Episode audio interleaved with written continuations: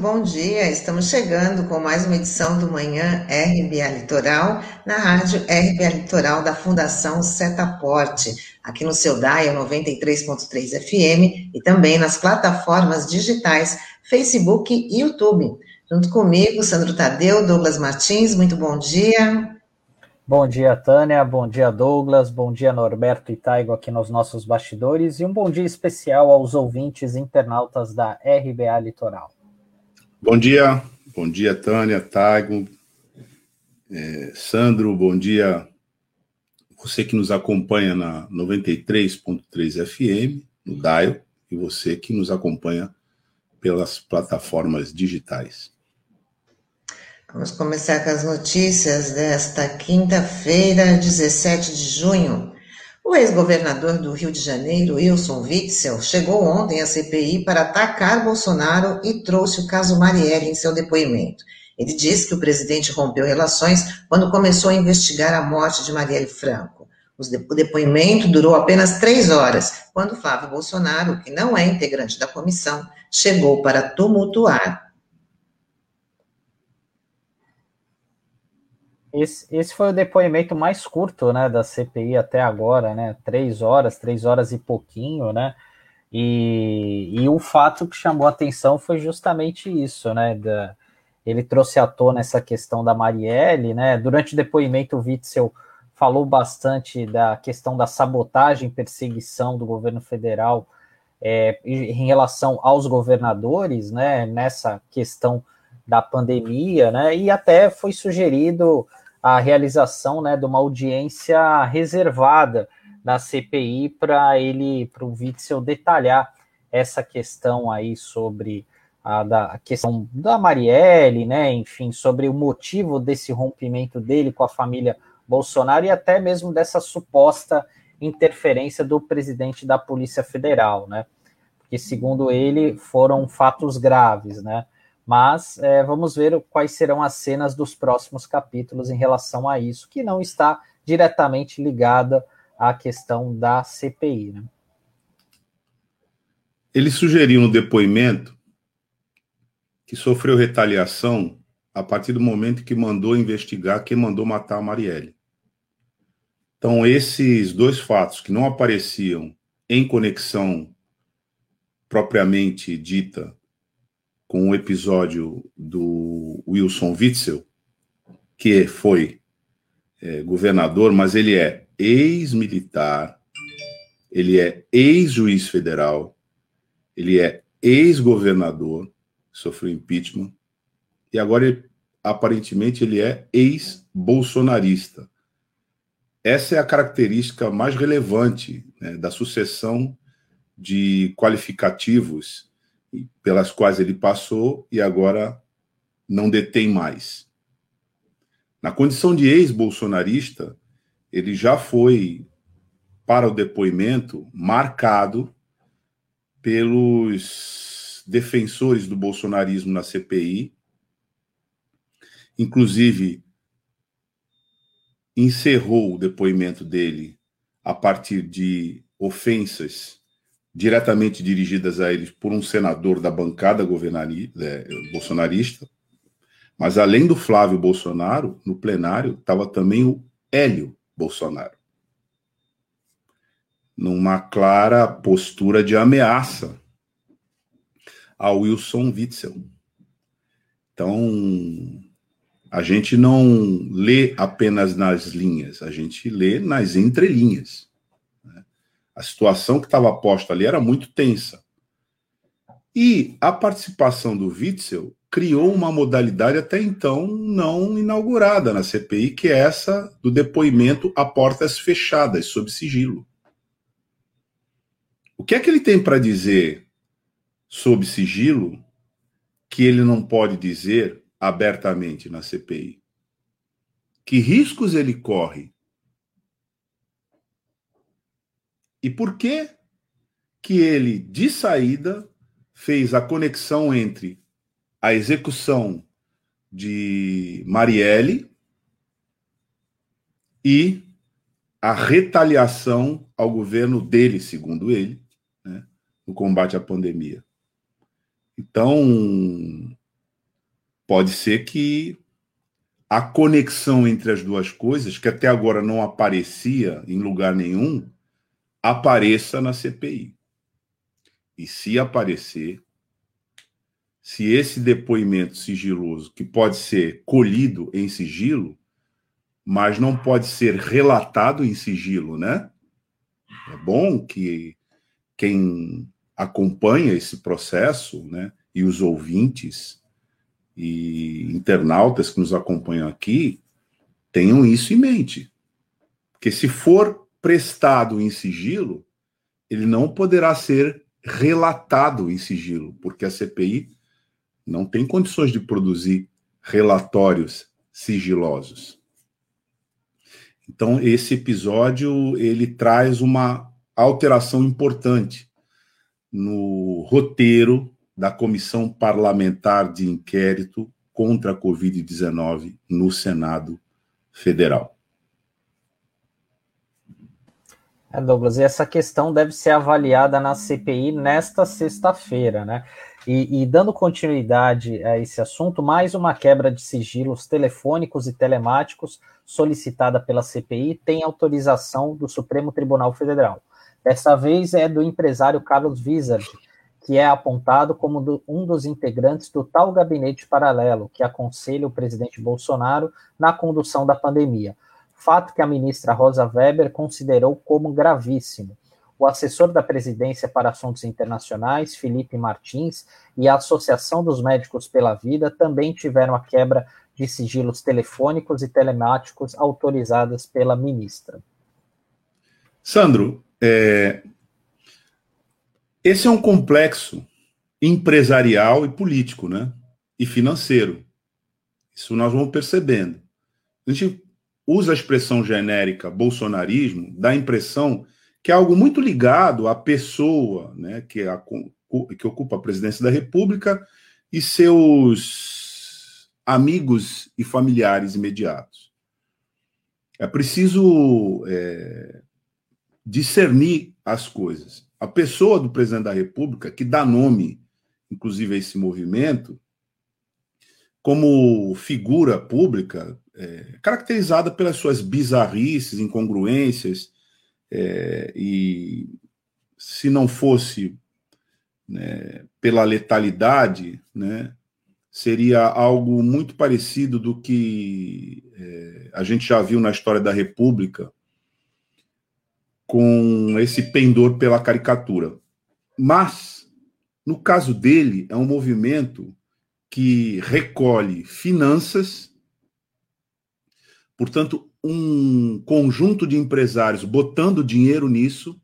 É por isso que esse empresário da rede Wizards foi embora do país, quando percebeu que ele poderia entrar é, no radar das investigações é, que estão sendo feitas aqui, e agora, é, você que nos acompanha apenas pelo Dial, o Taigo, nosso editor de imagens, botou aqui uma foto né, do empresário do grupo Wizard, né, abraçado com outro empresário do grupo da Avan.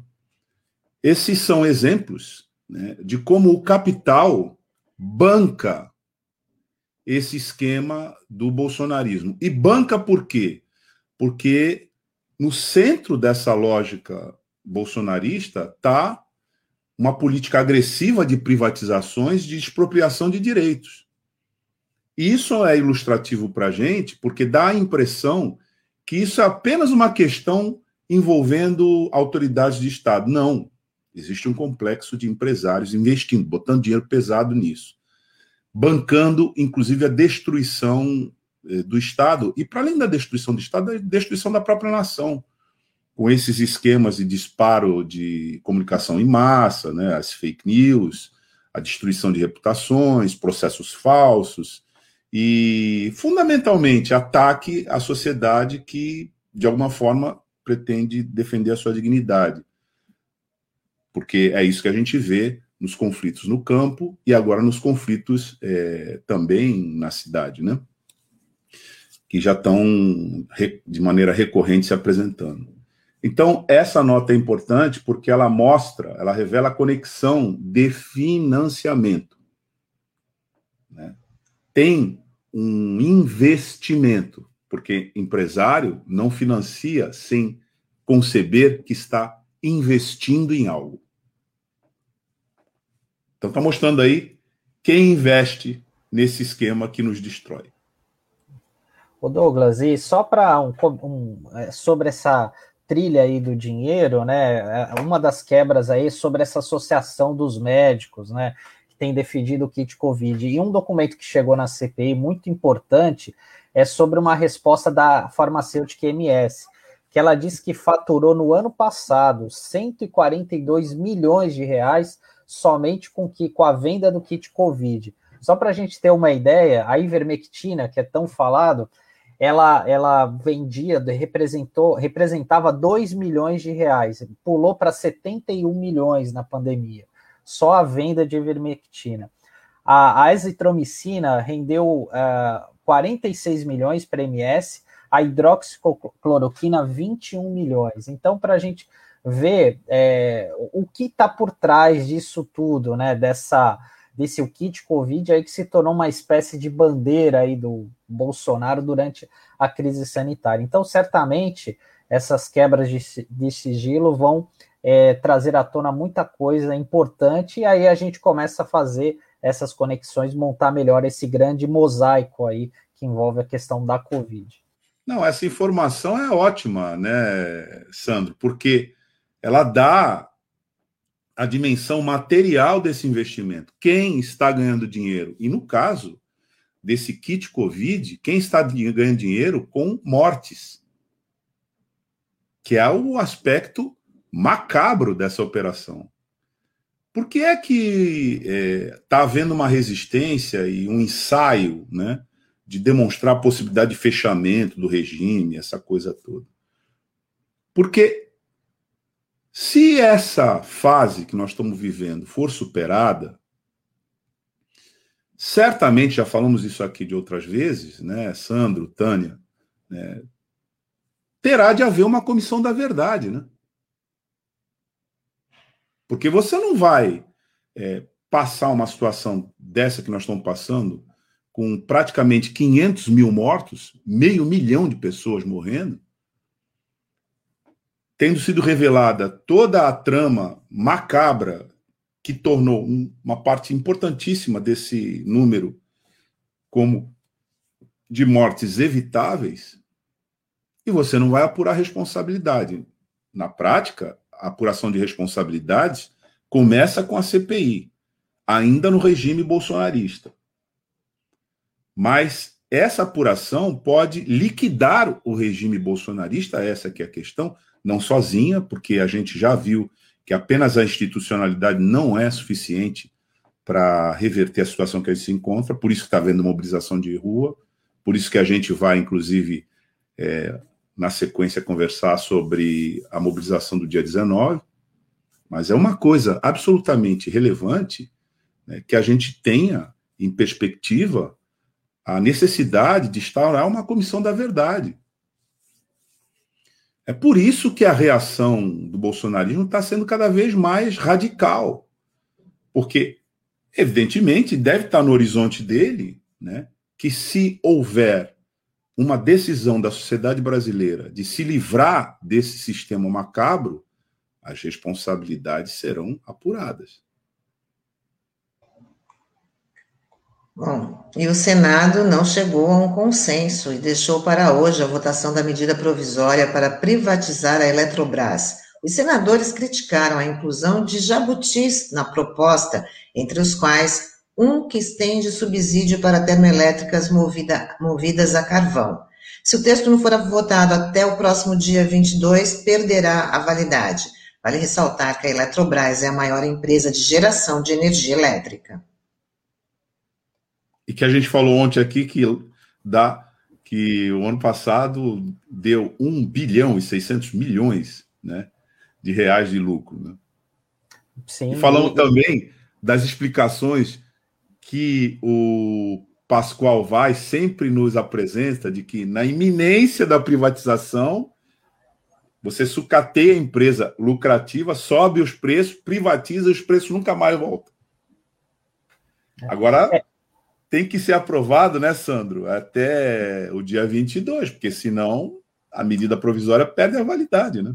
É, uma corrida contra o tempo, Douglas, porque o pessoal é, agora deve estar tá acontecendo uma negociação a milhão ali, né, com os parlamentares, porque a gente sabe o, as negociatas que foram feitas aí, eles precisam entregar de alguma forma, né? Por outro lado, é, tem essa questão dos jabutis, né? Como a Tânia falou, que para quem não está acostumado com esse jargão, né?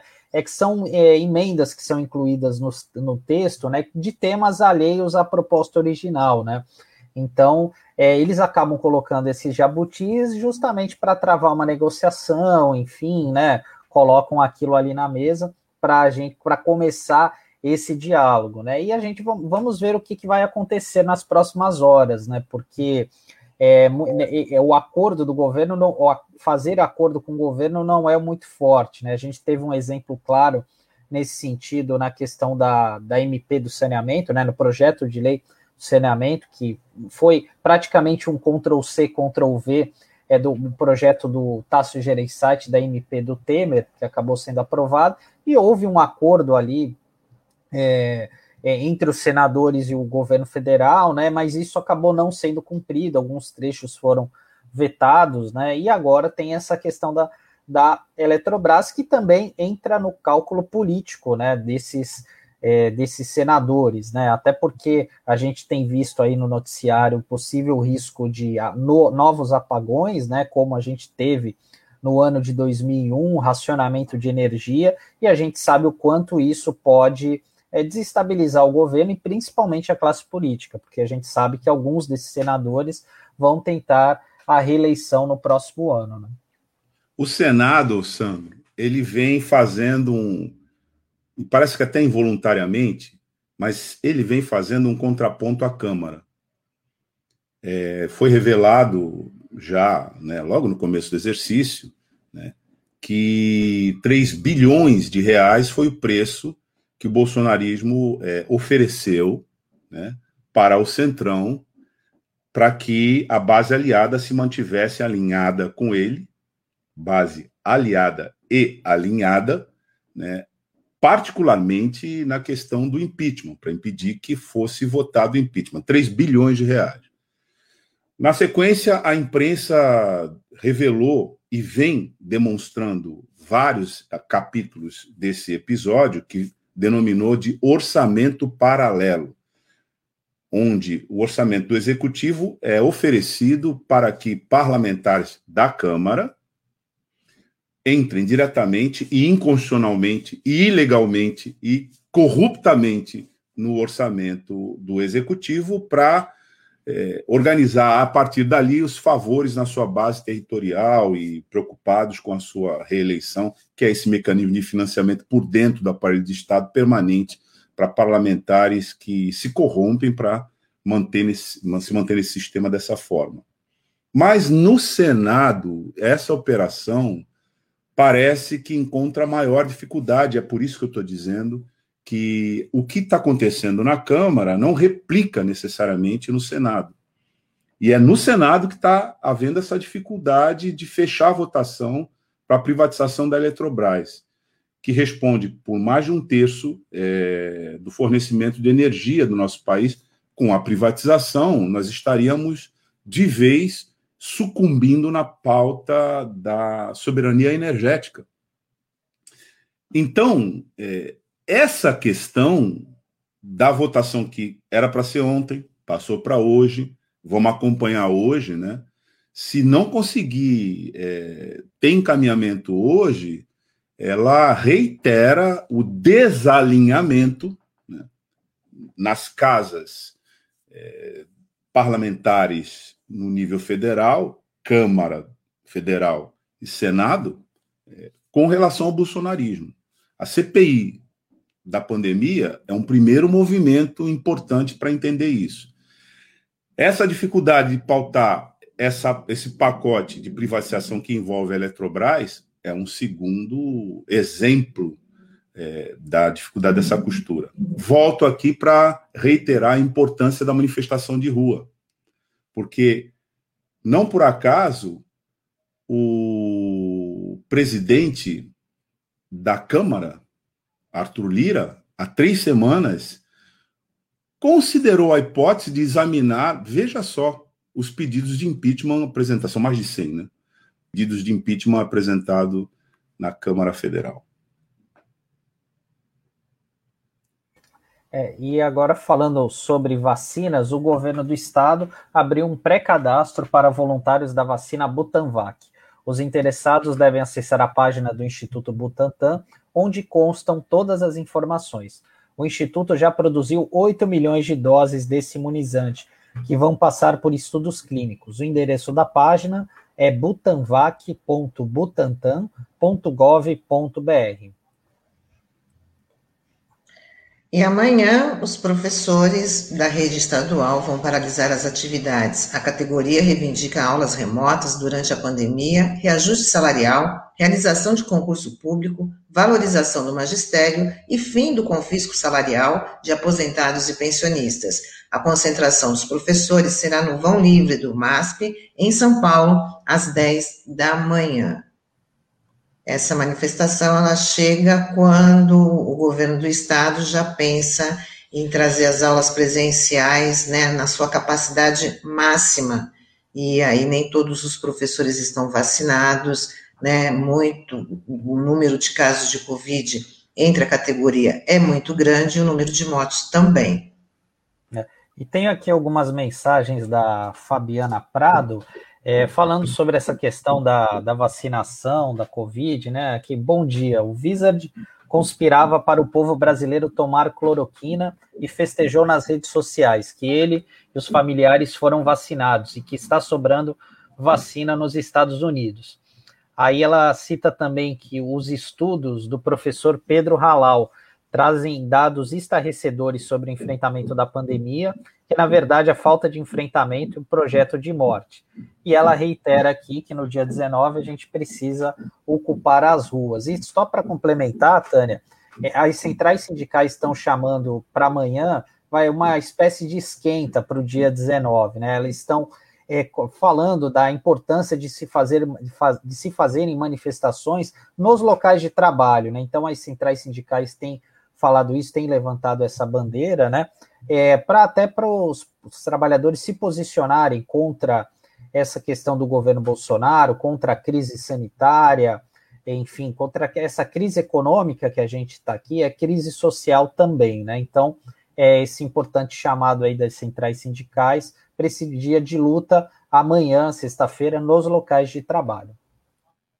É uma estratégia antiga e importante e permanente né, dos trabalhadores que, na verdade, é, reivindicam o direito de organização no local de trabalho. Para quem acha que a democracia liberal e a democracia é, no capitalismo é um regime absoluto que se estende a todas as frentes, claro que quem acha isso não vive né, observando e pelo menos com o mínimo de perspectiva crítica uh, o seu redor, né? Mas os trabalhadores, quando entram né, nas empresas, eles não têm trabalhadores e trabalhadoras não têm direito de se organizar no local de trabalho. Então essa reivindicação junta uma consigna histórica daquele que vende sua força de trabalho para sobreviver, portanto, se dirige até um local para fazer isso, e lá dentro o regime não admite que ele conteste né, a quem o emprega. Ao mesmo tempo, como disse o Sandro, é, você, na condição de trabalhadora ou trabalhador, você não deixa de ser um ser social. E essa é uma questão fundamental. Se a gente considerar, por exemplo, que um dos locais de trabalho é, é, são os veículos de transporte coletivo, esses trabalhadores têm que exercer sua função silenciosamente ali, correndo os riscos que a gente viu, porque o Estado não dá cobertura suficiente para que ele se proteja ao exercer a sua função. Então, é muito importante esse vínculo entre uma pauta que defende a saúde pública, defende a sociedade, defende o direito, no contexto da defesa igualmente estratégica do direito de organização no local de trabalho, bandeira antiga do movimento sindical, e aí a gente vê pela dinâmica do capitalismo que é, nesse ponto não há democracia, não. Vou até dizer, né? Porque tem nome, né? Nesse ponto o que há é ditadura mesmo. Bom, vamos chamar o José Marques Carriço, que hoje fala com a gente na coluna Políticas Públicas Urbanas sobre a balneabilidade das praias.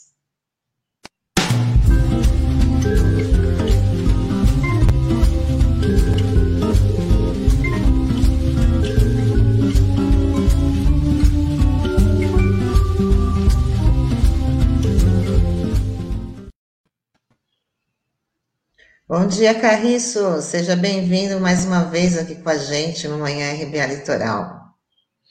Bom dia, Tânia. Bom dia, Douglas, Sandro. Um grande abraço a todos e a todas. Bom dia, Carriço. Já tinha acostumado com você com aquele modelito, né? É, de. Como é que é? Galvão, Bueno. Mas tá bom assim, tá melhor assim. Bom, vamos que vamos. Como é que estão as nossas praias? Como é que estão as, a balneabilidade das nossas praias? Ou como não estão, né? Como estão, né?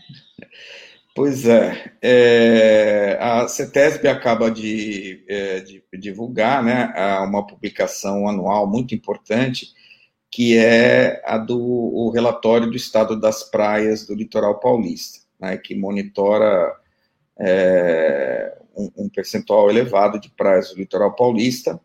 É, na Baixada Santista, esse relatório abrange o monitoramento de 70% das praias, né?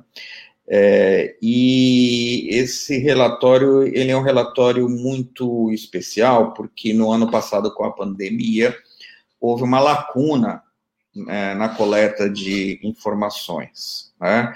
É, a CETESB, ela, isso também varia de praia para praia, de local para local, mas ela tem uma periodicidade de coleta de águas em determinados pontos, né? E a partir dessas coletas, é, usando uma metodologia é, que foi criada né, pela é, resolução CONAMA 274 é, de 2000, né, ela faz a classificação com essa lacuna aí devido à pandemia, por exemplo, a Baixada Santista ficou quatro meses sem coleta. Portanto, eu acho, eu nem vou entrar é, na esfera da comparação é, dos resultados de 2020 com relação aos anos anteriores, tá? Porque eu acho que não se, esses resultados não se prestam a uma, uma comparação, né? É, mas só para que é, vocês entendam, eu queria pedir aí para o Taigo é, projetar o, o, primeiro gráfico que explica é, como a CETESB faz essa, é, essa classificação é, com a amostragem semanal das praias, né? Então, as praias consideradas como ótimas são as excelentes, né, em 100% do ano, é, as classificadas como é, próprias, né, ou boas, elas são ah, é, em 100% do ano, exceto quando classificadas como excelentes, é, é, e as daí para baixo, as regulares ruins, péssimas, né, variam entre 25% é, e acima de, 70, de 50% como impróprias, né, das semanas, tá? É, então, é, o, a meta, eu acho que de qualquer município, né, deveria ser garantir que as suas praias fossem consideradas como próprias acima de é, é, é acima desses é, é, desse parâmetro aí de regular, né? Regular já não é, uma, uma classificação é, muito boa. É, aí eu queria que eu, eu pedi para o Taigo é, mostrar aí o gráfico de, de, do ano passado, né? Mais uma vez frisando que nós não tivemos medições é, de, de, quatro meses, né? A partir de março, né? Que mostram é, a situação aí na é, aí nesse gráfico está mostrando especialmente de Peruíbe ao Ubatuba, portanto tem Baixada Santista e tem Litoral Norte, mas quando a gente olha os municípios do centro da região, né, é, a coisa fica visivelmente complicada, né?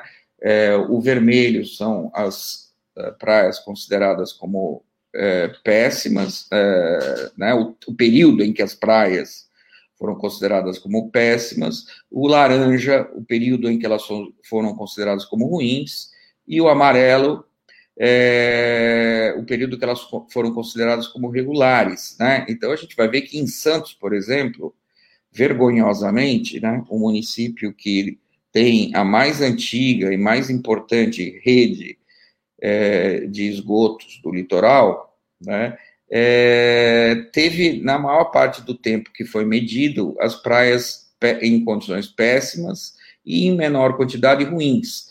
E não tivemos é, nenhuma, é, nenhum período em que houve regularidade ah, e muito menos é, classificação boa ou ótima, né?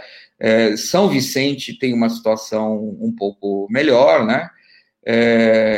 Guarujá melhor ainda, Praia Grande e Mongaguá estão muito mal também, né? Mas eu acho que o, eu queria chamar a atenção para os dois municípios centrais da Baixada Santista. Santos e São Vicente realmente são é, os municípios que têm as situações mais graves. Né? E aí o próprio relatório nos informa algo que é óbvio, né? que o principal, é, é como o, a medição, é, o critério de medição né, da qualidade utiliza os coliformes é, fecais, os enterococos, né, é, né nessa, em, em, amostras de um conjunto de, de cinco semanas, né, então, quando há um valor superior a 400 é, unidades por 100 ml, né, é, na última amostragem, ou quando em duas ou mais amostras, é, em um conjunto de cinco semanas, esse, esse, esse valor ultrapassa as 100 unidades, é, acende a luz vermelha e a, pra, a praia é considerada como imprópria, tá? E aí eu queria pedir para o Taigo mostrar é, para a gente o, uma, uma tabela muito interessante que é que está no próprio relatório da CETESB, que mostra as condições da coleta e tratamento de esgoto é, na Baixada Santista e também na, nos outros municípios do litoral, mas aí eu destaquei somente a Baixada Santista.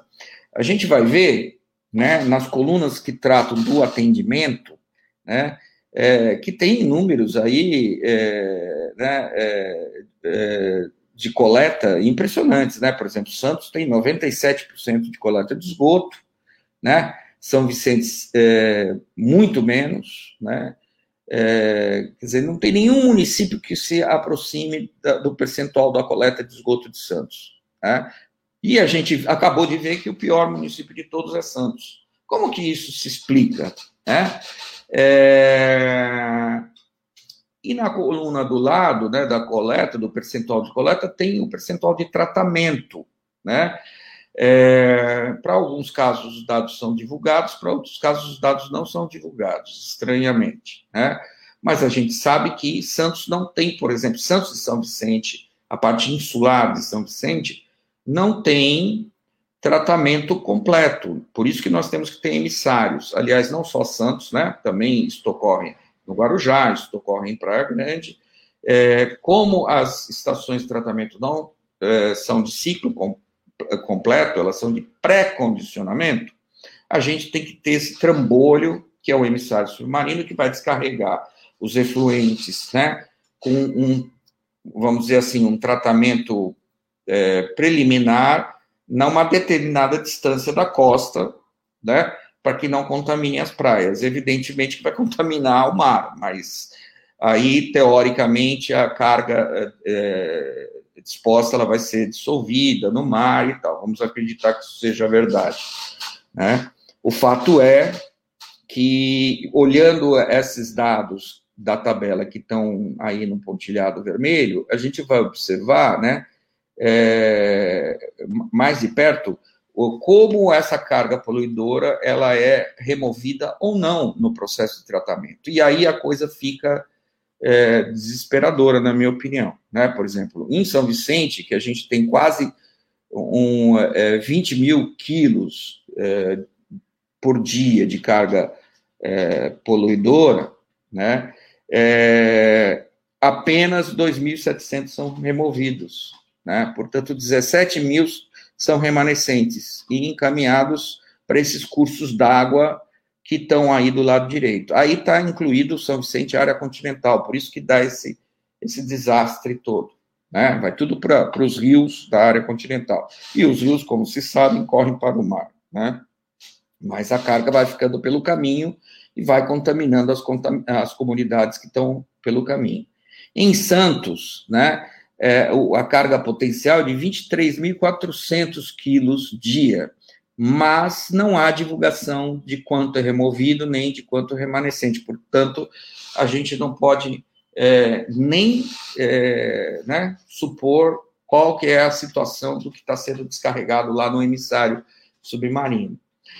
Mas o pior de tudo, gente, que essa coluna aí do percentual da coleta é uma coluna que, na verdade, é superestimada, porque esses dados são fornecidos pela Sabesp, e a Sabesp não computa para efeitos de atendimento os assentamentos precários, o que não é regularizado. Né? Então, por exemplo, as palafitas, né? É, todas as ocupações nessas cidades centrais da Baixada Santista em, em comunidades que não têm rede de esgoto, não têm coleta de esgoto, é, elas não entram nesse cálculo percentual da coleta. Então, na verdade, a situação é muito mais grave.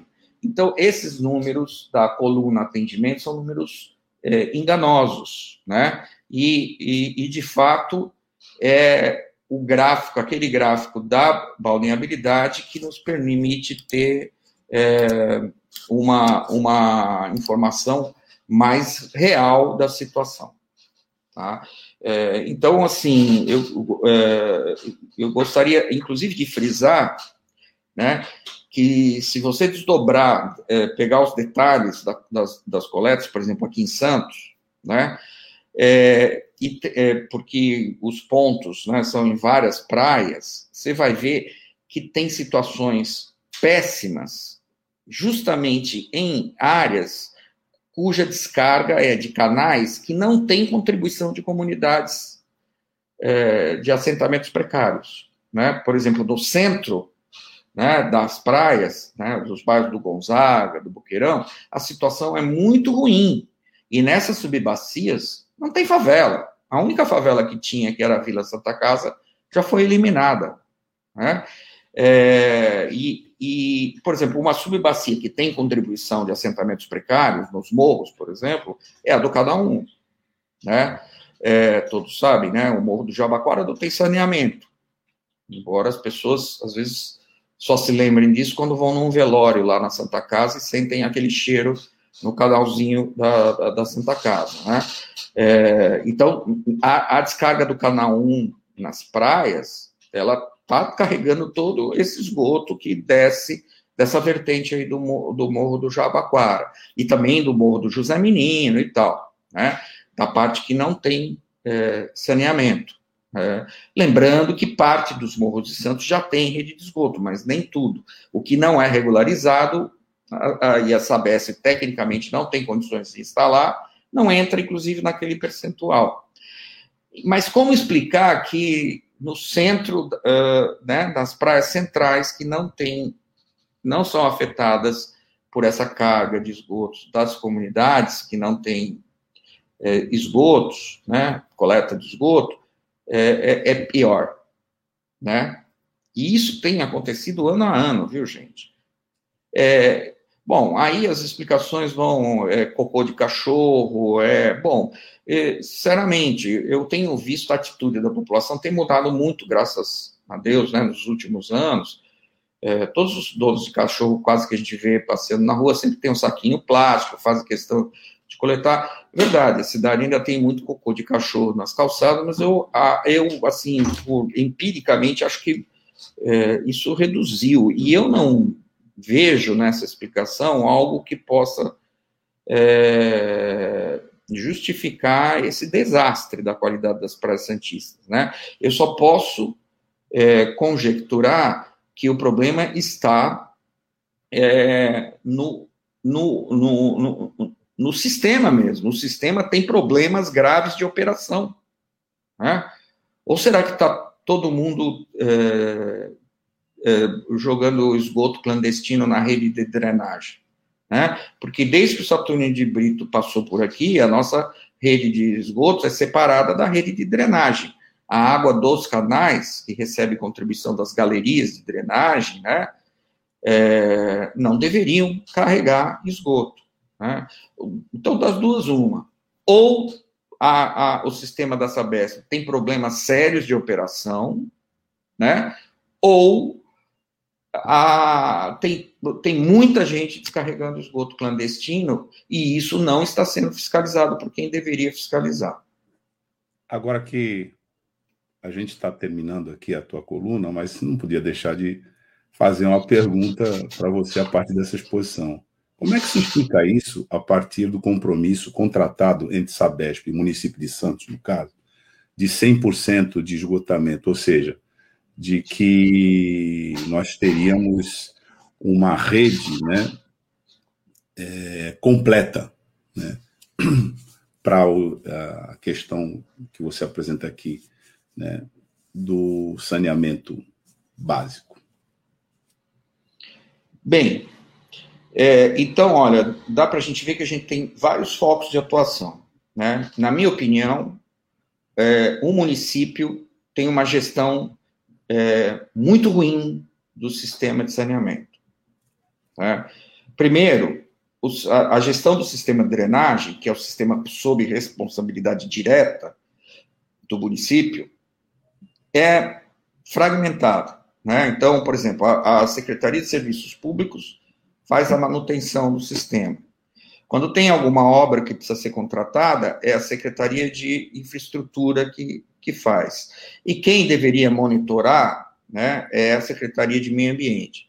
Sabemos nós que cachorros com muitos donos morrem de fome, e me parece que é isso que tem acontecido.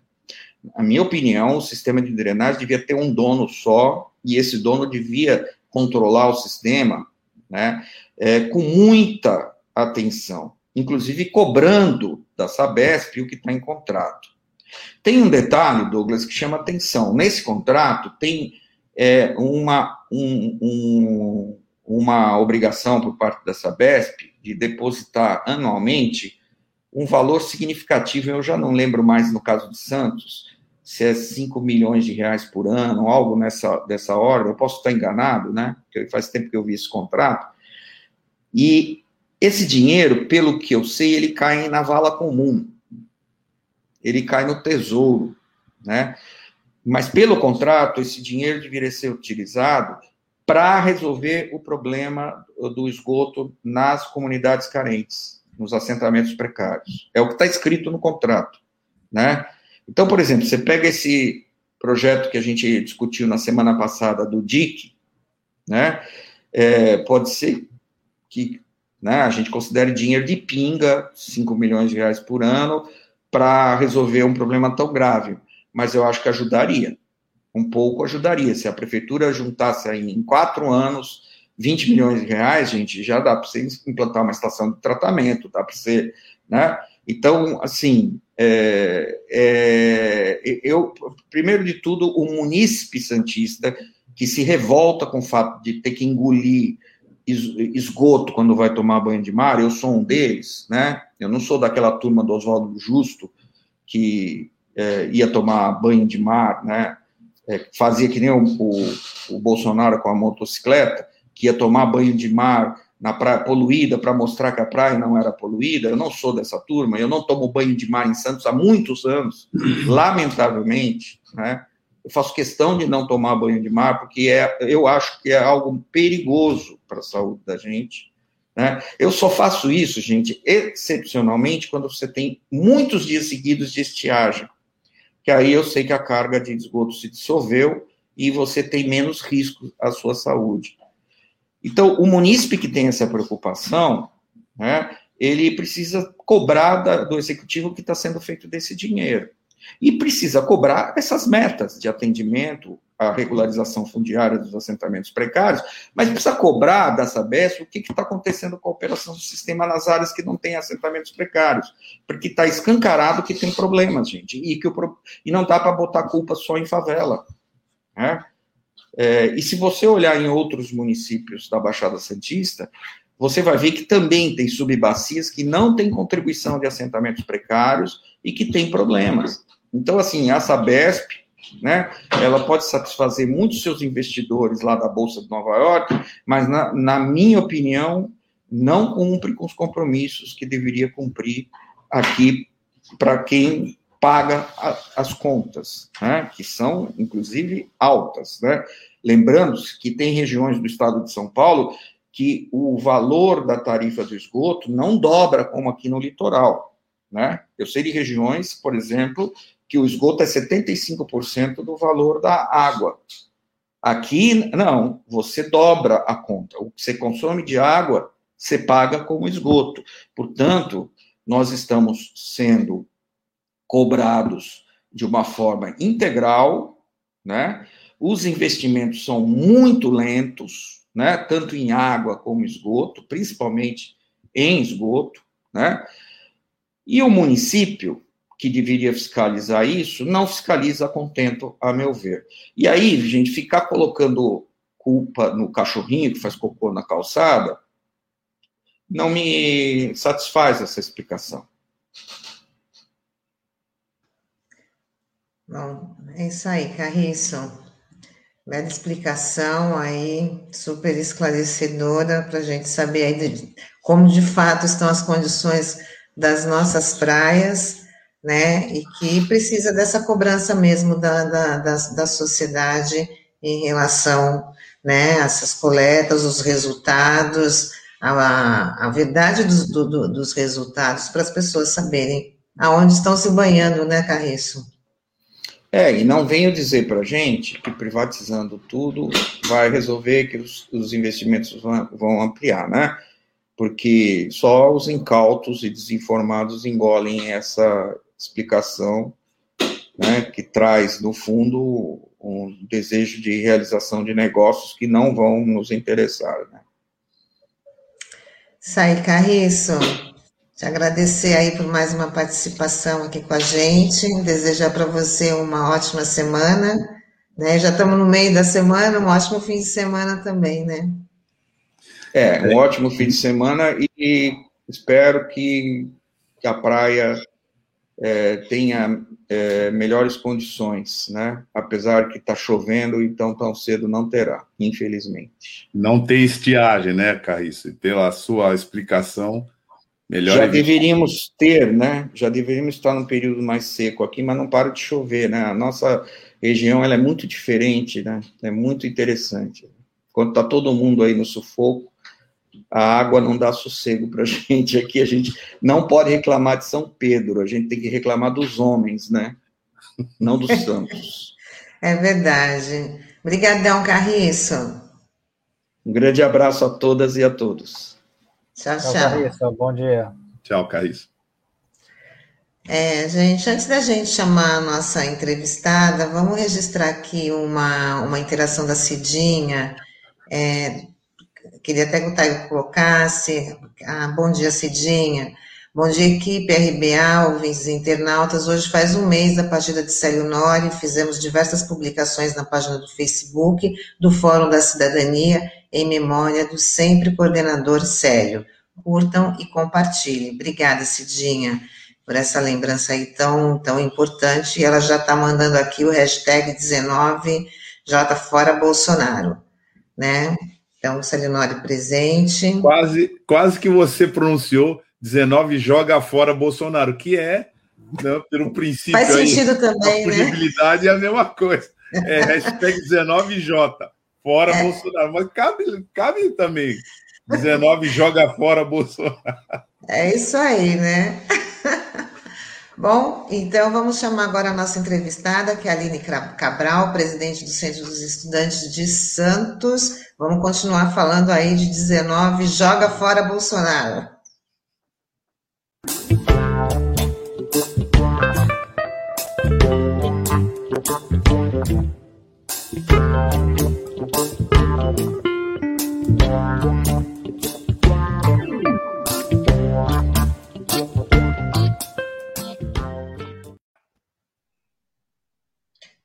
Bom dia, Aline. Seja bem-vinda. Bom dia, pessoal. Bom dia a todo mundo que está ouvindo a gente. Muito obrigada pelo convite. Bom dia, Aline. Bom dia, Douglas. Bom dia, Tadeu.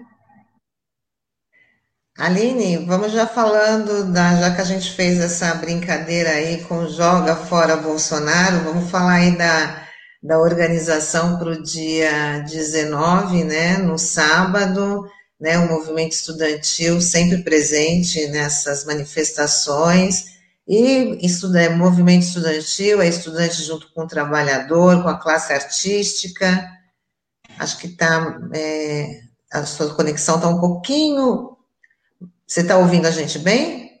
Estou ouvindo, Vocês estão Pode falar para a gente aí como é que está a organização para sábado aqui, na, aqui em Santos, né? Um, aliás, uma manifestação que vai ocorrer em todo o Brasil e também é, Brasil, é, além do Brasil, em vários países, né? Sempre tem essas manifestações, tem sempre tem essa essa conexão.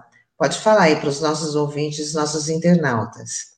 Sim, bom, queria começar já convidando todo mundo que está aí no dia 19, agora, esse sábado, às 16 horas, na Estação da Cidadania, Vamos ter mais um grande ato pelo Fora Bolsonaro aí, contra tudo que representa a política de genocídio, de cortes na educação, de sucateamento do serviço público, é, outras, uma lista né, de coisas que a gente tem para falar aqui. É, eu acho que o momento político que a gente vive é extremamente delicado, né? A gente veio aí de quase um ano, na verdade mais de um ano, né? Um ano e meio quase, é, da gente estar em casa, não poder, é, nós somos da resistência, da luta política organizada, ficar quase um ano e meio em casa é muito desgastante, né? Então, a nossa maior ferramenta de luta, que são os atos na rua, que são as nossas reuniões, que é o olho no olho, que é você passar na base do, do, do local de trabalho, que é você passar em sala para nós que somos estudantes dialogar com os estudantes nas escolas, nas universidades. Então, a gente viveu a, a, no começo da pandemia um, um, verdadeiro ponto de interrogação. E agora? Como é que mobiliza? Como é que faz? Como é que se apresenta a luta na resistência contra o Bolsonaro?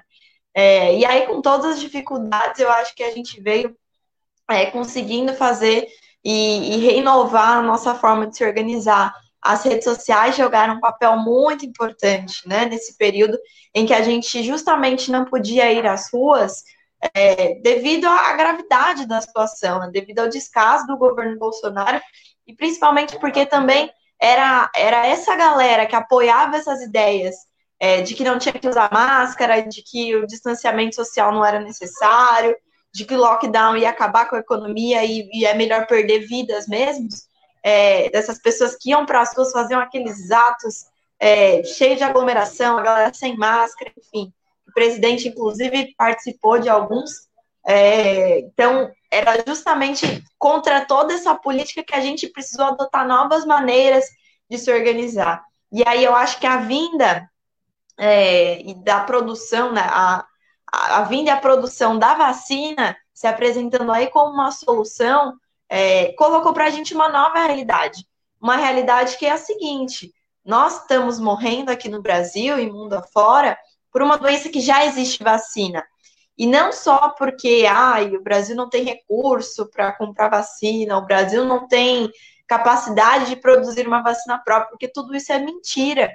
Né? Nós, nossa população seguiu morrendo porque o presidente, de fato, não queria articular as compras de vacina, não acreditava na ciência, não valorizava a produção é, científica, tecnológica das nossas universidades, dos nossos institutos federais, das FATECs, né, que durante essa pandemia toda produziram equipamento de segurança, álcool gel, máscara, enfim. Então, a gente vê o papel da educação é, nesses momentos de crise, né, de, de, servir ao interesse público, de servir ao interesse da população. Então, é, eu acho que foi um grande, essas últimas notícias, né, principalmente acerca da vacina, eu acho que foram um grande estopim para a população. Tava todo mundo dentro de casa guardando muita energia, guardando muita revolta, e a gente conseguiu é, estourar essa revolta, é, estar de novo nas ruas de forma muito organizada. Então, reforço aqui que o nosso 29M, é, que foi o primeiro ato né, que a gente voltou às ruas, foi um ato é, organizado por diversas frentes, né, envolvendo estudantes, envolvendo movimento social, envolvendo sindicato, mas principalmente foram atos que em todo existiu distribuição de máscara, reforço sobre o distanciamento, distribuição de álcool gel. Então, é, a gente se mobiliza, precisa ir às ruas com muito cuidado, com muito zelo também pelos nossos camaradas, né? Mas eu acho que é momento da gente, é, de fato, ocupar esse espaço é, de, de mobilização, que é um espaço nosso e que a gente está retomando. Então, o 19 agora eu acho que vai representar é, uma crescente, né? Ainda tinha muita gente que estava inseguro, de participar, porque o pai ou a mãe ainda não tinha tomado a vacina. Eu acho que esse adiantamento da vacinação ajudou muito nesse sentido. Minha mãe foi vacinada essa semana, por exemplo. É, então, eu estou bem mais tranquila de ir para o ato, eu vou levar ela para o ato junto comigo, é, que também ela queria participar, mas tinha essa preocupação. Então, eu acho que o 19 vai ser ainda maior nesse sentido, né? E conseguir é, seguir com as nossas mobilizações, seguir com outras formas de mobilização, que são as panfletagens, é, dialogar com, na base dos trabalhadores, enfim, para que a gente consiga conscientizar a população, né? Eu acho que a gente vive uma grande desinformação. Eu estava ontem, peguei um Uber é, com um senhor mais de idade já, não tinha se vacinado, é, e ele, ele falava: ah, minha, minha ampola, meu remédio é uma latinha de escola é uma latinha de escola para o Covid, é uma para o estresse, não sei o que, não sei o que lá. Mas eu não vou tomar essa vacina porque ela é da China. Então, é uma desinformação muito grande. Então, é, ah, as pessoas estão tomando vacina e estão morrendo. É claro, o presidente coloca lá uma situação de que quem já é vacinado pode tirar a máscara, pode andar como se a vacina oferecesse 100% de segurança, e não é isso, nenhuma vacina oferece 100% é, de segurança, né? O que ela vai fazer é reduzir demais a chance de você ser internado, a chance de você vir a óbito. Mas isso acompanhado de todos os cuidados que a gente tem que manter. E a gente sabe que a realidade é, do Brasil, ainda mais Brasil que não tem acesso a essas informações, é, que chega mais fake news no grupo do WhatsApp e tudo mais do que qualquer outra coisa, a gente precisa reforçar. Eu acho que esse reforço vem num diálogo muito franco é, acho que a gente está num momento de acúmulo muito importante, porque é, o Brasil não aguenta mais quatro anos de governo Bolsonaro. Então, o movimento estudantil, o movimento social, a luta organizada do povo brasileiro tem uma responsabilidade muito grande para o ano que vem. Eu falo, se a gente conseguir derrubar o Bolsonaro ainda esse ano, eu dou saltos de alegria, mas eu acho que nós estamos num processo de acúmulo ainda.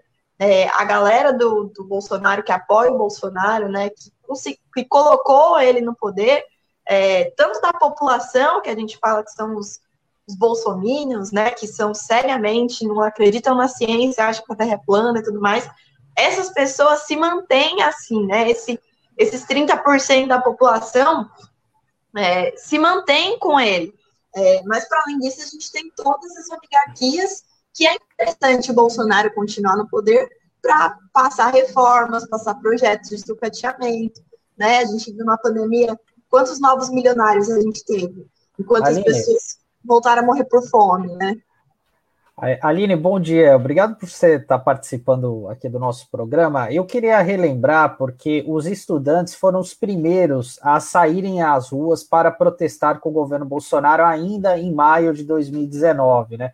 Que ali é, a oposição ainda estava um pouco atordoada, a gente tinha aquela questão da reforma da Previdência, o movimento sindical ainda estava batendo cabeça, de fato, né, ali naquele princípio de governo, e o Bolsonaro foi muito enfático ali na, no ataque aos estudantes, né, com aqueles cortes na educação do ensino básico, congelamentos né, na, na área de, de, da ciência, tecnologia, e a gente está vendo os efeitos agora. Você, como uma liderança estudantil que participou daquela construção, daquela mobilização há dois anos, como é que você vê a consciência dos estudantes daquele período ali que a gente ainda estava com a, a, eleição ainda fresca, né, com o mandato iniciando, para esse momento de agora? Os estudantes estão mais revoltados, estão mais conscientes é, dos males desse atual governo para o movimento estudantil?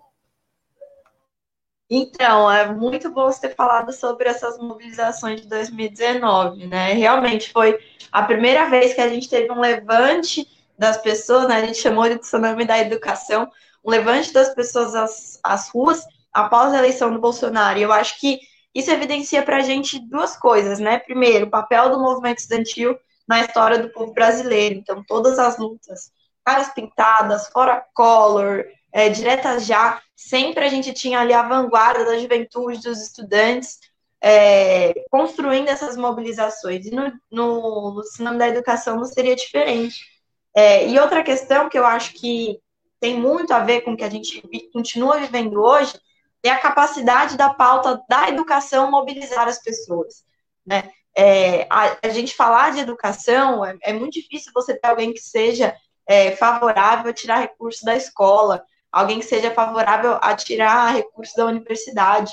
Então, a educação é uma pauta que dialoga muito amplamente pra, com as pessoas, né? Com a população. Dialoga, inclusive, com essas pessoas que, por diversos motivos, é, acreditam nessas fake news que recebem. Então, eu acho que os estudantes têm esse papel né, de conseguir é, apresentar uma, uma, uma pauta que é a educação, que transversaliza com tudo isso.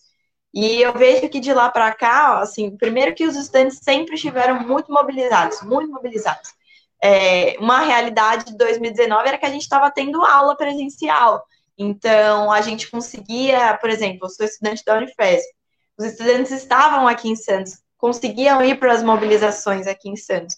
A gente passava nas salas de aula, é, convidando o pessoal para se mobilizar, era no grupo do WhatsApp que corria, então a gente conseguia chegar em muito estudante, conseguia organizar assembleia para deliberar as coisas, para tirar dúvida, para explicar a gravidade da situação, né?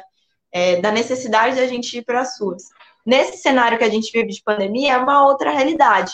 É, em que pese a gente tenha, por exemplo, acho que aqui em Santos a gente tem uma quantidade menor comparada a 2019 de estudante participando, justamente porque está online, então tem muito estudante que morava em República aqui em Santos, né? Não era residente fixo da cidade, né? Morou, mora durante o período da graduação. E aí, devido à pandemia, a gente sabe que a situação financeira apertou para todo mundo, precisou voltar para a casa dos pais. Então, essas pessoas estão indo nos atos nas suas cidades, que estão rolando no ABC, é, na região de Sorocaba, ali Campinas, em São Paulo. Então, essas pessoas acabaram se deslocando para outros lugares.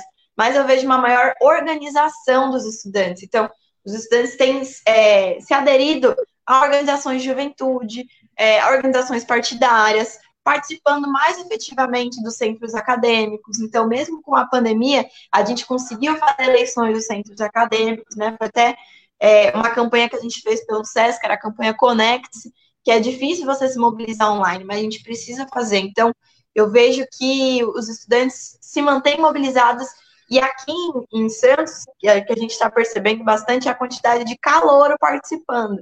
Então, o calor que não conseguiu nunca ter tido uma aula presencial, nunca entrou na universidade, entrou direto no remoto e não quer perder a universidade, quer se formar, quer poder um dia estar tá lá uma aula presencial no laboratório, os professores, aquele olho no olho, sala de aula, e que entende que para isso a gente precisa da população vacinada, a gente precisa lutar contra os cortes da educação, e essa galera tá chegando, que está chegando agora na universidade, está chegando com muito peso.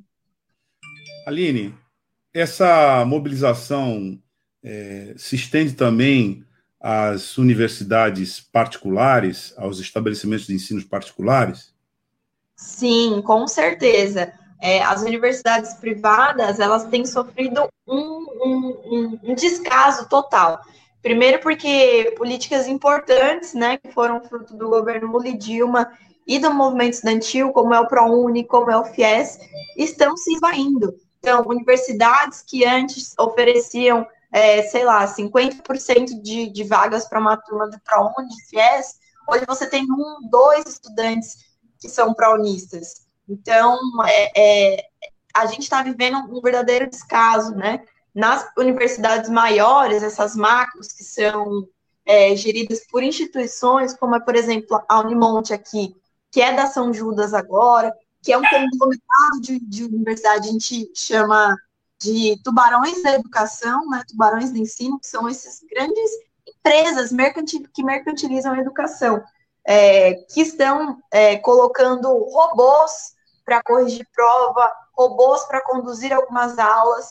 É, então, a gente está vendo aí a desvalorização e a demissão em massa dos professores nas instituições privadas, é, para além das salas de aula superlotadas. Então, teve relato de sala de aula com 500 alunos conectados na mesma sala, porque ah, é online, é só uma sala no Google Meet, vamos colocar todo mundo mesmo. É um único professor, às vezes, para uma região do Brasil. É, então, pega a região sudeste, é um professor dando para todas as Unips daquele curso, e você demite todos os outros professores, e você não permite que o professor consiga ter uma troca com os estudantes, porque como é que ele vai? O estudante vai tirar uma dúvida, vai mandar um e-mail, vai querer é, um, um, auxílio no seu TCC, por exemplo, sendo que ele dava para outros 499 alunos. Então, é uma série de, de debates que a gente também vem enfrentando nas universidades privadas e que a gente, sim, precisa conseguir mobilizar, precisa conseguir dialogar e falar, olha, tudo isso que está acontecendo é porque a gente não tem regulamentação no ensino superior privado no Brasil, não temos regulamentação de como que funciona o ensino EAD na pandemia, né, os estudantes das escolas públicas e particulares, né, os, os nossos estudantes secundaristas, que também estão sofrendo, né, a gente vê aí nesse ano de pandemia uma, um dos maiores índices de evasão escolar, então as pessoas não estão conseguindo é, acessar, ter acesso básico à sala de aula. Então, a gente apresentou pelas entidades estudantis nacionais, né, a UNI e a UBES, o projeto Internet para Geral, que é justamente para garantir acesso à internet para que os estudantes é, consigam assistir a sua aula, que a gente sabe que não é, internet boa, de qualidade, celular, computador, uma mesa que você pode sentar e assistir a sua aula, não é a realidade da maioria do povo brasileiro. É, então, projeto este que também foi vetado, também que ser barrado pelo, pelo governo federal. Então, é, os estudantes como um todo precisam se organizar, né? Eu acho que o 29 e o 19, e aí os próximos atos que tiverem, é, vai, vão ser ferramentas a gente conseguir canalizar essa revolta. Assim, eu acho que o jovem está esgoelado, não aguenta mais o Bolsonaro, e esse jovem precisa entender que ele precisa vir para a rua. Sobre essa questão, Aline, é, a gente tem já o registro de que os municípios, a, a mobilização né, no território nacional já superou o número de adesão do 19M. Né? Nós, lá se estimou que foram 200 cidades né, no mês passado, e nós já estamos para mais de 250 nesse mês. Né? Uhum. É, o, então, a perspectiva é de que a gente tenha uma maior participação, maior adesão. Sim.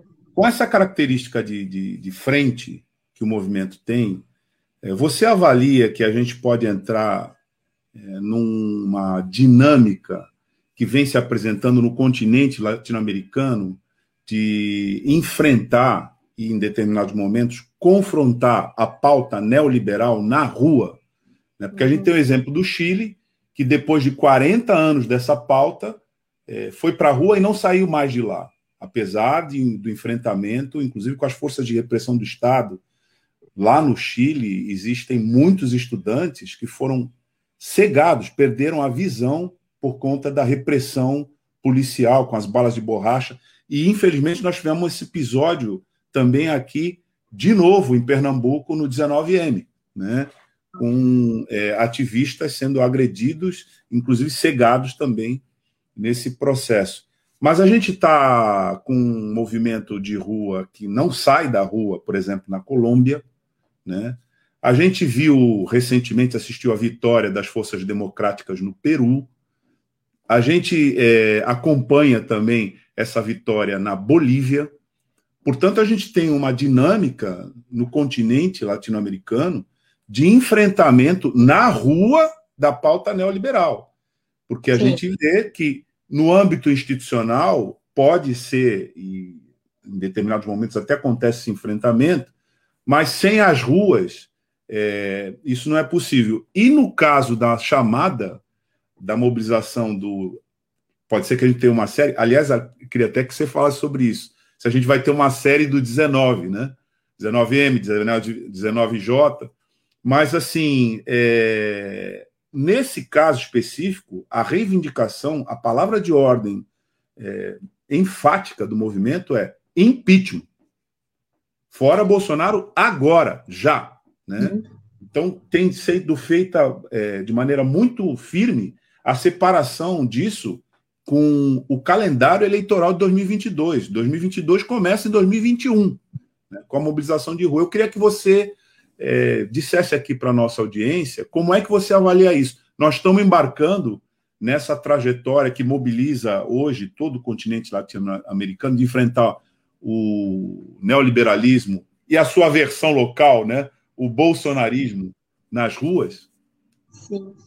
É, olha, a gente pegar uma perspectiva histórica, as lutas da América Latina sempre estiveram conectadas, né?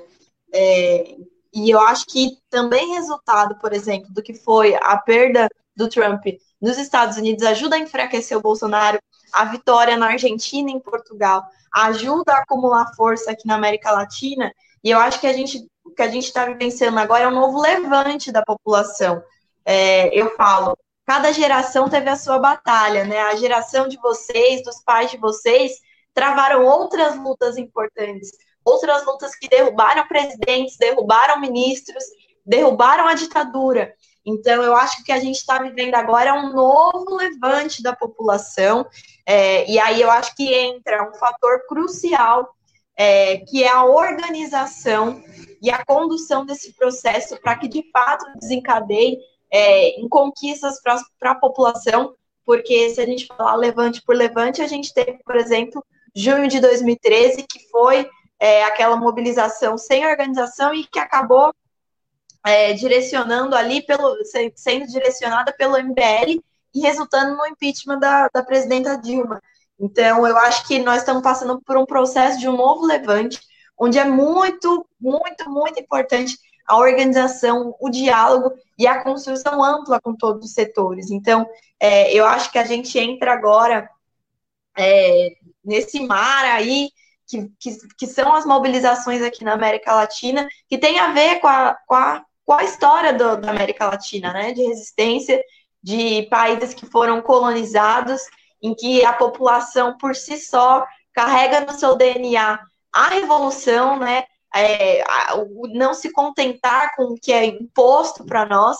E eu acredito que a gente agora vem vivendo essa, esse novo, esse novo reboliço né? Então, para garantir que o nosso novo levante siga na direção correta, que a gente consiga, de fato, é, derrubar a política do governo Bolsonaro, é, para isso a gente precisa de muita organização. É, eu acho que aqui em Santos, né, pelo menos desde que eu me mobilizo, né, vai fazer uns quatro anos que eu estou na luta política, no movimento estudantil, a gente vem conseguindo construir muito bem isso. A gente sabe que dentro da esquerda, é, dentro de cada partida, a gente apresenta divergências ideológicas, é, de tática e tudo mais, mas eu acho que o momento político está claro para todo mundo, que o nosso desafio e o nosso inimigo é um só, é o governo Bolsonaro. Então, construir isso com muita unidade é fundamental para que o resultado dessa, desse levante seja de fato derrubada do Bolsonaro, que a gente fique tão grande, que seja um movimento tão gigante que vai ecoar e que, se for necessário, a gente vai para a rua todos os meses, como a gente foi é, em 2019, no Tsunami da Educação. Vamos seguir, vamos seguir. É, e é, é, como, eu, como eu disse, nosso sonho, tudo que a gente quer é que a gente tenha força suficiente para derrubar o Bolsonaro. Isso vai exigir muito da gente, muito jogo de cintura, muito diálogo, é, porque acho que o, o, o, cenário do governo Bolsonaro no poder apresentou para a gente uma outra, uma, outra, uma outra gama de possíveis aliados na luta contra o Bolsonaro, que talvez em outra quadra histórica do país a gente não pudesse, é, não pudesse dialogar. Então, é de fato conseguir dialogar e entender né, que a gente agora, a partir do governo Bolsonaro, a gente precisa entender que o inimigo do meu inimigo, ele é meu amigo. A nossa batalha é única, né, contra o governo Bolsonaro. É, então, já é um grande desafio, gente. Já é muita coisa, porque o que o cara faz de cagada e já era para ter saído, já era para ter sido impeachmentado, é muito grande. Então, é isso que o Douglas colocou, né? A luta institucional e a luta de rua são lutas importantíssimas, ambas, mas em dados momentos históricos, é, algumas tomam maior proporção do que outras. Num cenário que a gente tem uma correlação de força, por exemplo, no parlamento, que não é favorável para a gente, é a hora que a gente vai cair matando a rua, porque é o nosso instrumento de luta. Num, num outro cenário que a gente tem uma correlação de forças que favorece a gente é, conseguir aprovar projetos de cunho para os trabalhadores, aí a gente dá uma investida, de, dialogar sobre esses projetos.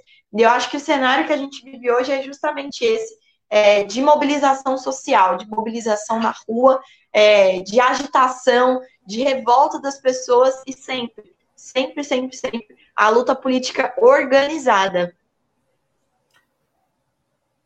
Aline, é, eu queria te perguntar também. Ontem a gente teve uma audiência pública na Câmara de Santos falando sobre a questão das escolas cívico-militares, né?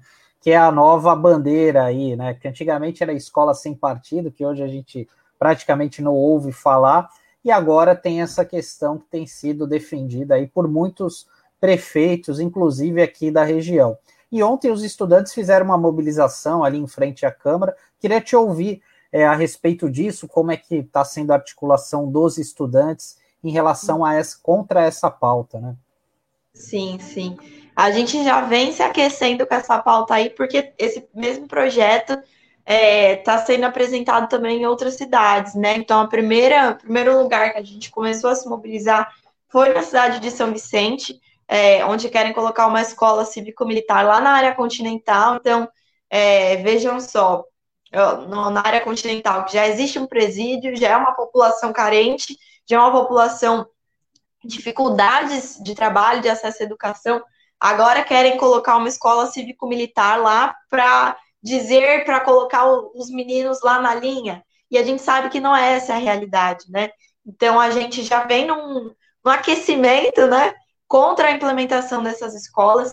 Aqui em Santos a gente soube, né, vimos o anúncio da audiência pública, mas a gente já tinha visto algumas especulações no perfil do, do deputado Tenente Coimbra, que é quem está encabeçando esse projeto aqui, com o apoio de alguns outros vereadores. É, e, e, eu acho que a gente precisa conseguir entender qual que é o debate da escola cívico-militar, né?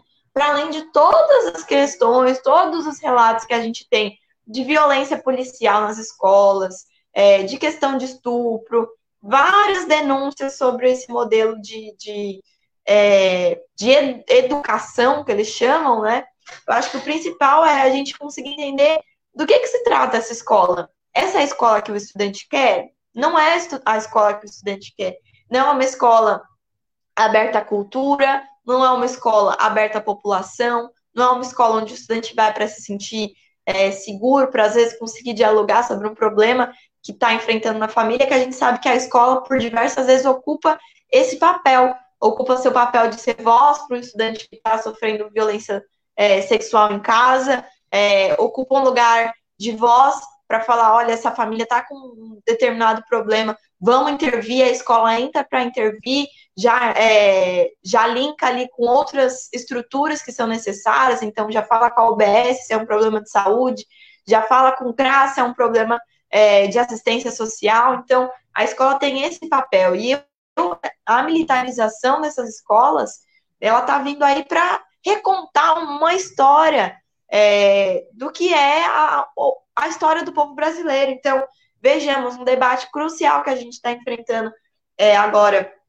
no governo Bolsonaro é a ótica da ditadura militar. Nós estamos vivendo uma população que está pedindo o fim do STF, uma, uma população que está pedindo a volta da ditadura, a volta do AI-5. Então, é uma desinformação e uma informação a partir de uma ótica que tem um viés político, é, essa, essa ótica do que foi esse, esse processo. Né? Então, o que, que as escolas é, militares vão falar sobre o período da ditadura militar? Vão falar que foi uma intervenção, vão falar que foi um momento de grandes conquistas para o Brasil, somente, né? E, e não vão dialogar realmente com a realidade disso, né? Eu acho que nenhuma conquista que tenha tido esse período econômica, de rodovias e tudo mais, vale a vida de milhares de estudantes que a gente perdeu, né, para tortura, né, é, para algo semelhante ao que foi o Holocausto na Alemanha.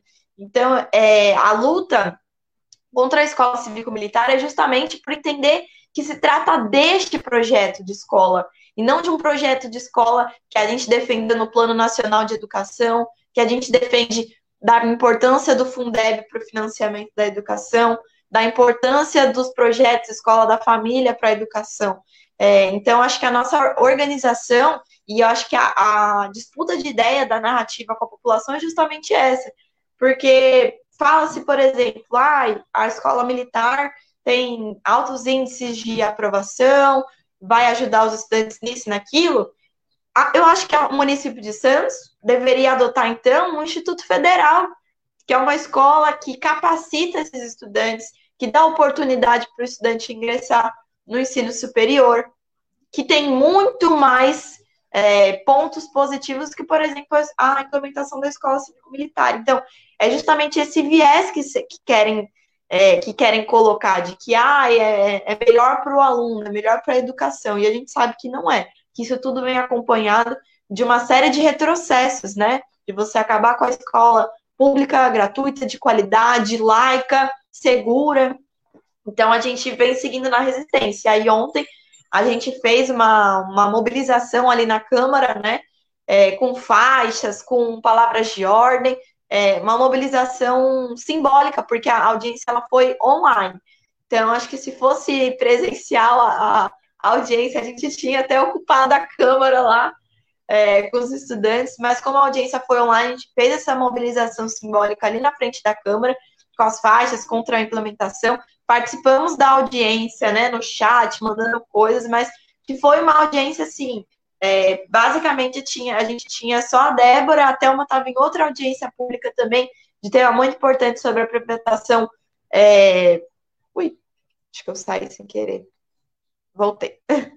É, sobre a, a privatização da, da saúde mental. Então, a gente tinha basicamente ali a Débora num contraponto e uma chuva de pessoas querendo falar, não, porque vai ser bom e vai ser democrático, e quem, o estudante que não quiser ficar lá que saia, o professor que não quiser dar aula lá que saia, e a gente sabe que, infelizmente, essa não é a realidade, né, gente? É só a gente olhar para o Brasil, né, olhar com olhos de verdade, não, não dar cegas para isso. Vamos seguir nas mobilizações, agora vamos precisar entender quais são os próximos passos desse projeto, se vai ter mais alguma audiência, se vai ter algum tipo de plebiscito, enfim, a gente vai seguir na mobilização. Inclusive, o 19 é, de junho, agora, esse sábado, vai ser um momento de reforço de falar sobre essa pauta. Então, os estudantes secundaristas vão estar lá, os professores vão estar lá, conscientizar sobre essa, sobre essa luta que a gente também vai ter que travar aqui na cidade.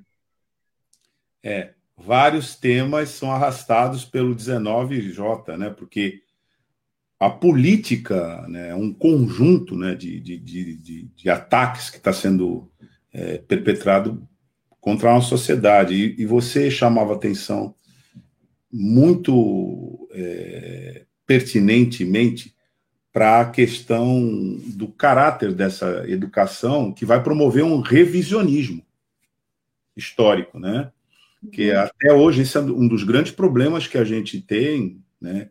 E que é, se apresenta na nossa sociedade, que é essa necessidade de encarar a nossa história, como foi a Comissão da Verdade, né, da Justiça e da Verdade, que gerou né, aquela insatisfação, inclusive do ministro que tinha sido né, o comandante do Exército, Vilas Boas, que num livro aí recentemente disse que é, o ponto né, de ruptura aconteceu com o governo Dilma para o golpe aconteceu exatamente aí, quando se tentou em, é, levar adiante a comissão é, da verdade, né?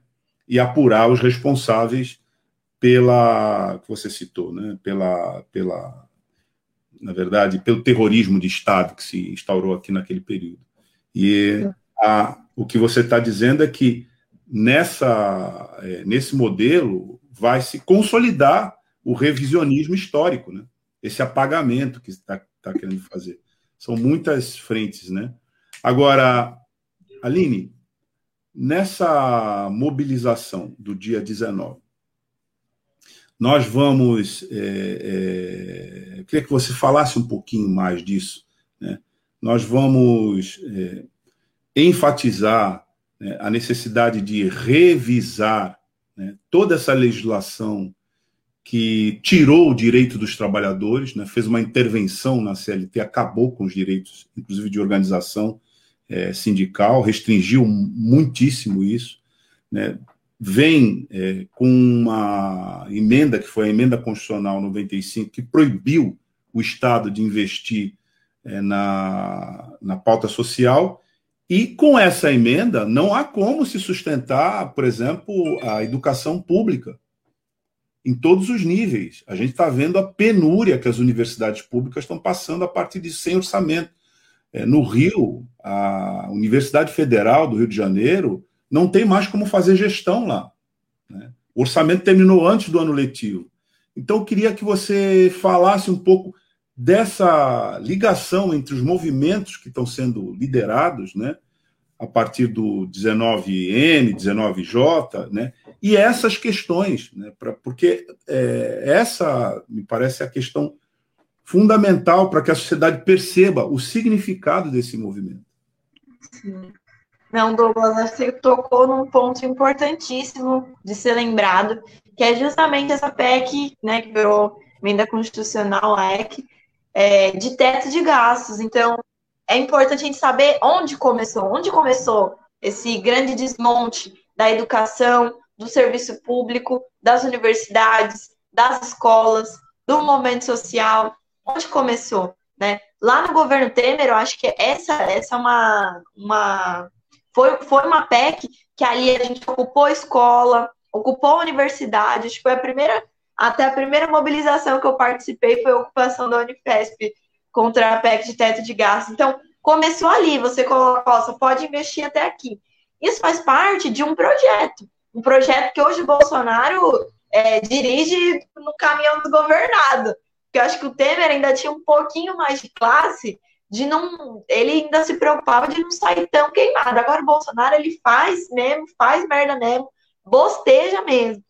Então, é, é um projeto de fato de acabar com o, tudo que o Brasil tem, de entregar o, o Brasil, e quando a gente fala né, da luta contra o neoliberalismo, é justamente isso. O projeto do governo Bolsonaro, que foi do governo Temer também, não foi um projeto que valoriza a produção nacional, que valoriza a produção científica nacional, que quer formar jovens trabalhadores e gerar emprego para que as pessoas fiquem no Brasil.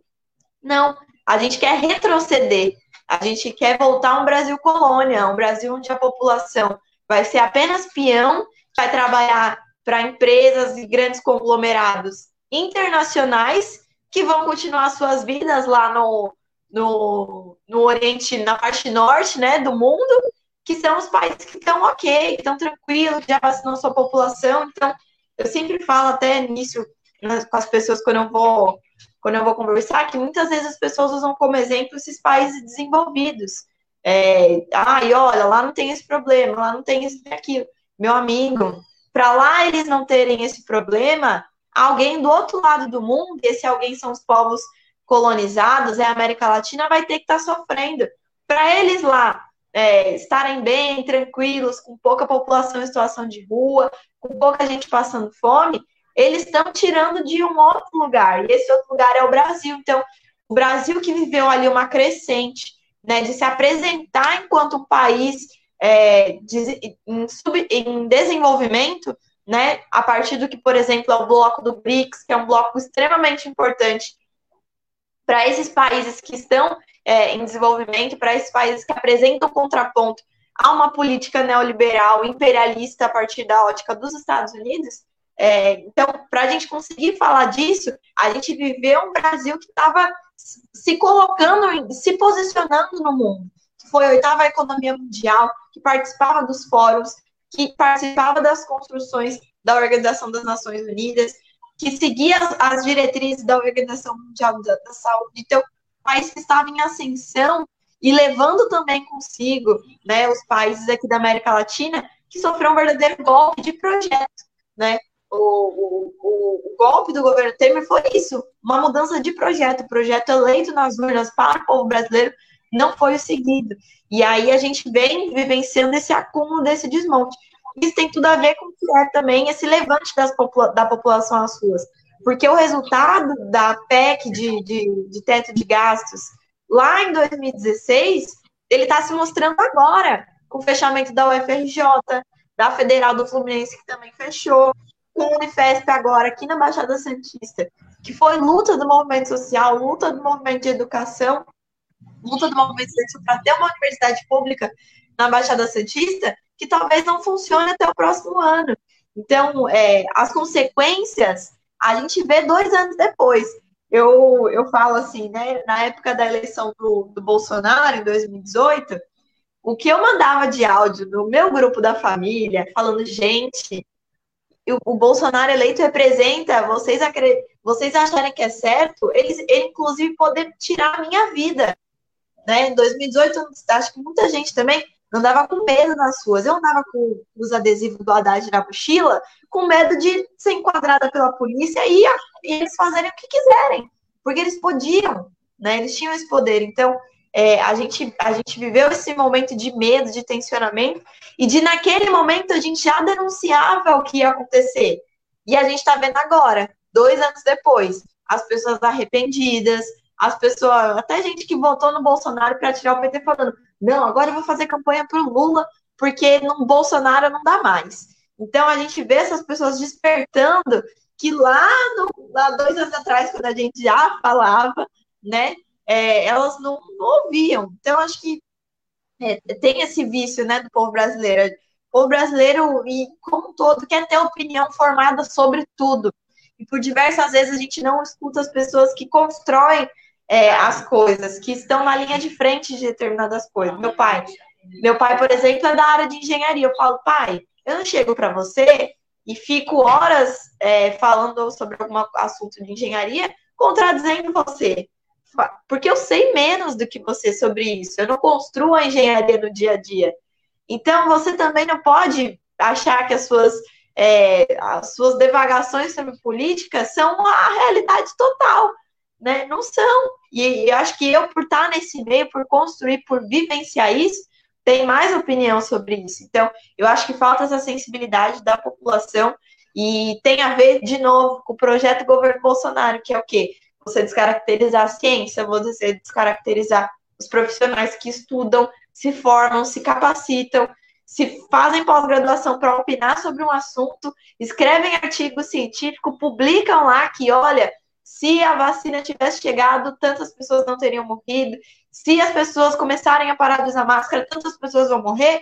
E as pessoas não ligam para isso, não entendem, porque justamente é um projeto né, de acabar com o que é o conhecimento científico, é, de você achar que existe tratamento precoce, né? O que tem de, de fake news, gente, mascarada ainda, porque vem uma mensagenzinha assim no, no grupo do WhatsApp falando ah, você tomou vacina tal, as medidas de, de, de recomendação é isso. Se você te sentir febre, toma isso, vai ter efeito colateral, mas não deixe de fazer o tratamento precoce.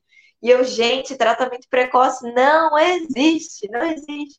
Então, é um momento político de completa desinformação, que é um projeto que vem lá desde o governo Temer. E agora, por estar tá mais, é, por tá mais direto os impactos que a gente está vivenciando, é o famoso a galera tá acordando quando a água bateu na bunda. Agora a gente vai ter que ir para a rua e vai ter que se mobilizar e vai ter que se organizar, né? Porque só a luta organizada na rua, nessa quadra política, com todo o apoio que a gente tem dos nossos camaradas parlamentares, que com excelência, né, com muito jogo de cintura, eu falo, muita paciência, é, ocupam um papel fundamental na resistência nas câmaras, no, no parlamento. Eles precisam também da gente aqui, para que eles sejam ouvidos lá.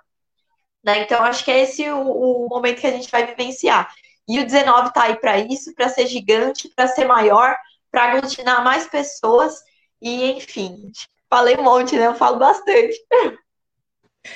Não, muito bacana aqui sua entrevista. A gente já está chegando aqui no finalzinho. Aline, muito bom você ter participado aqui com, com a gente. Eu queria ler até algumas interações. A, é, antes da gente encerrar aqui, a, a Cidinha falou que a ocupação ontem em relação às escolas cívico-militares foi online, bombardeamos os vereadores bolsomínios e seus convidados, né? Essa é a estratégia de, de resistência. E ela está dizendo que a POSP pediu cancelamento e anulação da audiência de ontem, que foi realizada ontem. A Rosa Neoft está para, parabenizando você pela sua lucidez e liderança. Obrigada. Bom, queria que você fizesse suas considerações finais, reforçasse aí o convite para sábado, dia 19, né? E, e te agradecer pela sua participação, pela sua disposição de estar aqui com a gente no Manhã RBA Eleitoral. Ah, legal. Faça chuva ou faça sol, tem manifestação no litoral, né? Tem, e é muito legal que vai ter em outras cidades da Baixada Santista. Fazia tempo que isso não acontecia. Então, de fato, a gente está conseguindo cada vez mais ampliar, conseguir dialogar com mais pessoas, atuar dentro da nossa região, seja fazendo uma, um batuque no bairro, seja fazendo na sua cidade. É, então, queria agradecer a todos vocês pelo convite. Acho que esses são espaços importantes que a gente tem para falar com as pessoas. Agradecer a todo mundo que ouviu aí a nossa entrevista. É, a gente tem agora, para o dia 19, grandes missões, né? Primeiro, a gente ainda tem hoje, amanhã e sábado para seguir mobilizando, para seguir convidando as pessoas para participarem. É, a nossa luta ela é nas ruas e nas redes. A gente vem fazendo essa girada é, com o passar do tempo, né? Então, nas ruas e nas redes. Né? Então, quem está nas redes agora também precisa vir para as ruas. Quem está nas ruas precisa se apoderar do que é o debate das redes sociais. É, a gente precisa de muita unidade, compreender o momento político que a gente vive. Não é momento é, de puxar reuniões, organizações paralelas para a organização do, da mobilização. Não é momento da gente querer um movimento sobressair pelo outro de ah, a bandeira fora Bolsonaro não é minha, a bandeira fora Bolsonaro é do povo brasileiro que está sofrendo com o descaso do governo Bolsonaro, que está perdendo familiares, porque o Bolsonaro recusou diversas propostas de compra de vacina, que está morrendo porque não tem auxílio emergencial. Essa é bandeira do povo brasileiro. Né? Então, não é momento de, de vaidades políticas, é momento de unidade, construção de uma ampla, um amplo setor que derrote Bolsonaro. Então, a gente tem que seguir aí se organizando, se mobilizando, é, os estudantes aí, que a galera da juventude, eu falo, né, a minha, eu converso muito com a minha mãe, minha mãe super apoia ir para as mobilizações e tudo mais, e ela sempre fala, ai, filha, olha eu aqui, que já já estava sem esperança do Brasil, tô voltando a ter esperança vendo vocês na luta. Então, jovens, vocês precisam ir para as ruas, porque eu falo que o jovem é, é a injeção de, de esperança. Porque quem já viveu outras lutas, e, depois de tanto tempo a gente está em casa, vê as atrocidades que são o governo Bolsonaro. Até a gente mesmo, jovem, é, por todos os efeitos né, da pandemia, a questão da saúde mental do estudante, a saúde mental dos trabalhadores, é, ver, compreender, eu acho que é o mais difícil isso, quando você desperta a sua consciência de classe, compreender tudo que o Brasil está passando, não é mole, não é difícil é, não é fácil. É, e ainda mais no momento que a gente se sentia por diversas vezes sozinho, porque a gente estava nas nossas casas, conversando apenas por uma tela de celular, é, com diversos outros desafios, né? Então, é uma realidade dolorosa. E eu acho que as ruas são novamente essa canalização dessa revolta. A juventude tem um papel fundamental, que é de gritar, que é de agitar, que é de batucar, que é de inflar, né? Então a gente precisa ir para as ruas, precisa renovar a esperança do povo brasileiro, porque o que a gente tem de jovens sem perspectiva, pessoa, acho que o sonho do jovem hoje, é, da grande maioria, é ir para fora do Brasil, porque ai, o Brasil não dá mais.